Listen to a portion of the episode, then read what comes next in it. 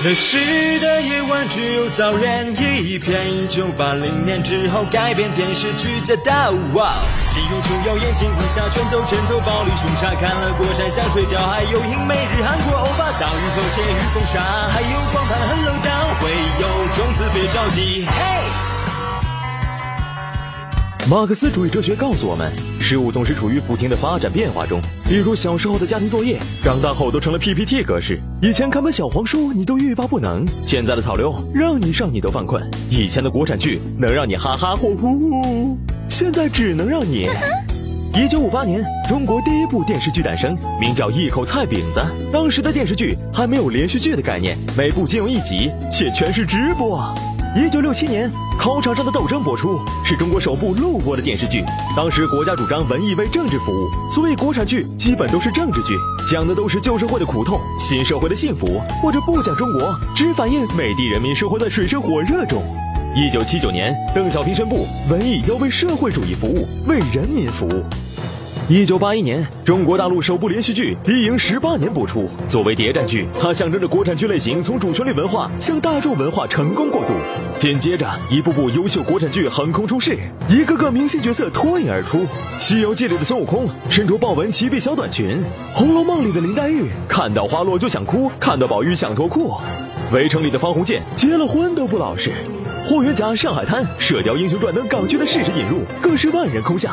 一个村的人围一起看郭靖、黄蓉聊东邪西毒，那劲头比现在伪球迷看世界杯热血多了。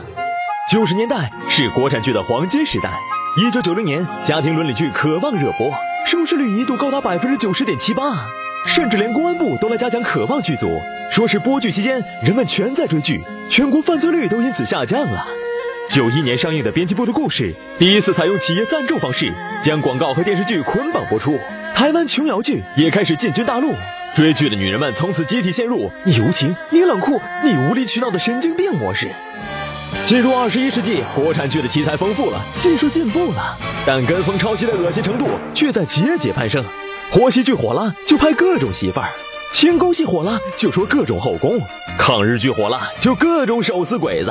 编剧不当编剧，个个争当裁缝，抄美日韩剧，抄网络段子，拼拼凑凑又是一个剧本。投资人热爱偷拍宫斗、抗日等题材，是因他们往往没有政策风险。而在国产剧行当，没有政策风险，一般就意味着没有市场风险，既能过审核，又能赚到钱，就算是傻子也愿意干。当然，也有人不差钱。比如有些地方的经济搞得不错，当地政府又想做政绩，就整个反映当地人民幸福生活的剧。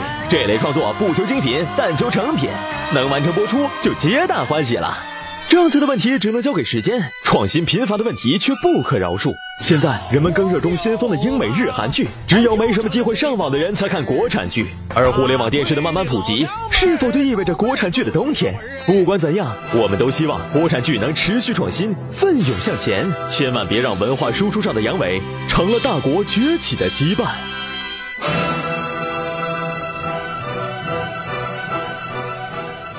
世界杯小组赛结束了，我们决定包机去巴西看淘汰赛。大家看电视的时候留一下角落里的我们。飞碟说停播一个月，八月四日再见。